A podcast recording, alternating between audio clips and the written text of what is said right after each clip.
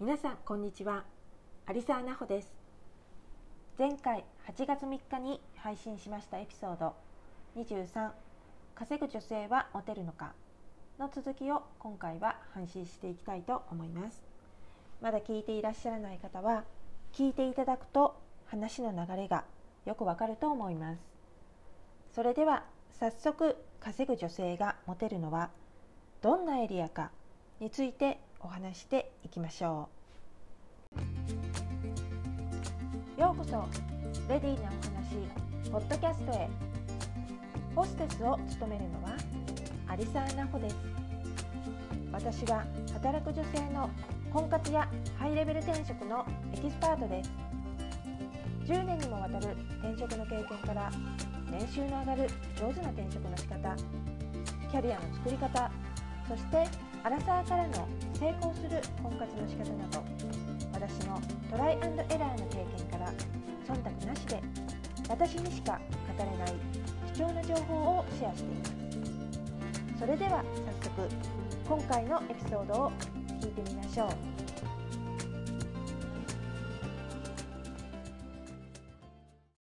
それでは続きに入りたいと思います。前回私が経験した男性からの意外な反応についてお話ししましたがやはり学歴の高い女性仕事のできる女性稼ぐ女性に対して男性からの受けはあまり良くないと思います。これは一般化した話ですので全員からみんなから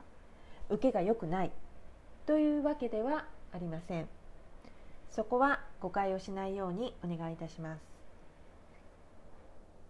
男性は自分よりも学歴が低い女性をより好むそうなんです。例えば大卒の男性は短大卒あるいは高卒の女性をより好む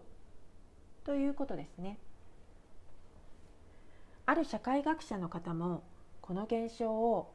専門用語を使っておっしゃっていますけれども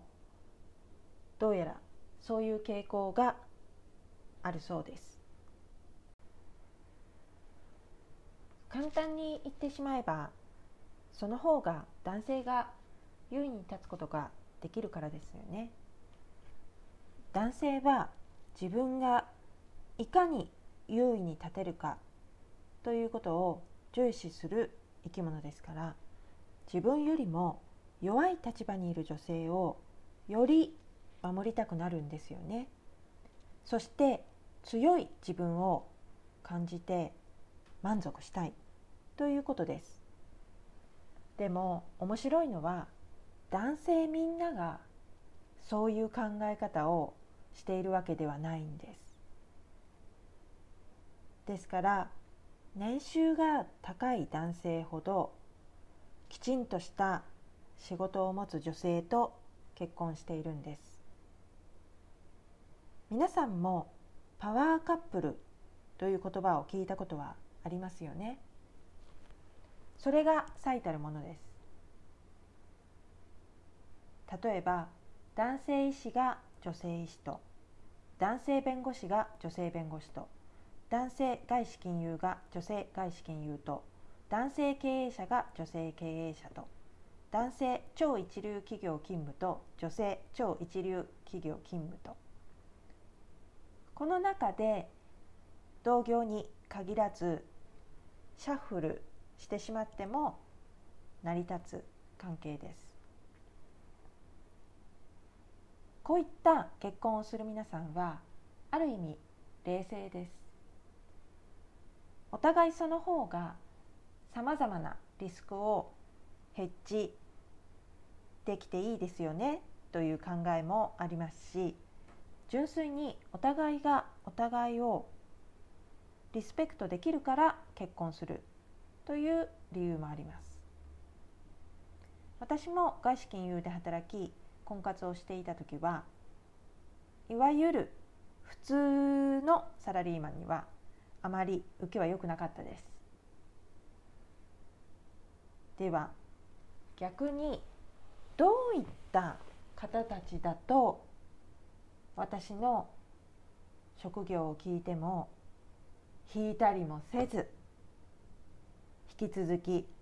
普通に接してくれたのかというと医師歯科医師弁護士建築士省庁勤務外資金融外資コンサルその他外資経営者超一流企業勤務の方たちでした。あの彼らは皆さん自分に自信を持っている方たちだと思いますし自分がいかに社会に貢献し価値があるかということをよく理解されている方たちだなと思います。そういった自分にふさわしい女性を選ぶにはという目線を持っているからこそ女性に対する態度も違ったものになっているんじゃないかなと思います。ですから学歴が高い女性きちんとしたキャリアを築いている女性稼いでいる女性がパートナーを探すにあたっては今挙げたようなエリアの男性にあたってみるとモテにつながりやすいと私は考えています。婚活も数打ち当たるというのは婚活疲れにつながります。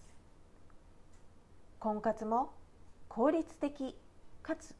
効果的に進めていきましょう。婚活疲れを防ぎ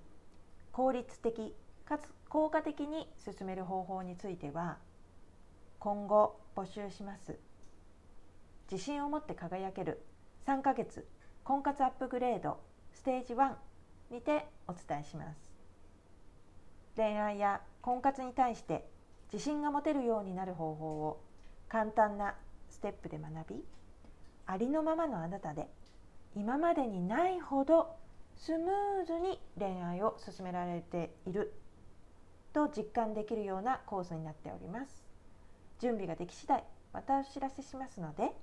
引き続きよろしくお願いいたします。それでは次回のエピソード更新は9月7日を予定しています。今回もご視聴ありがとうございました。エピソードをお聞きになったら評価とレビューをお願いいたします。他の方の参考になりますし私もた次回のエピソードでお会いしましょう。さようなら。